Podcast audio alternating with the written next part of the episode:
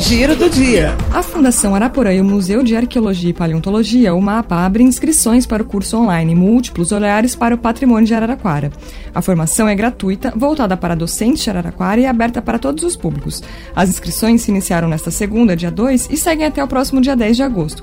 Mais informações no site da Prefeitura. A Secretaria Municipal de Cultura e Fundarte deram início aos preparativos para o Festival Internacional de Dança de Araraquara, a ser realizado em setembro, com o lançamento de um edital que visa incentivar, fomentar e dar suporte aos artistas da área da dança. Para saber como participar, acesse o site da Prefeitura de Araraquara.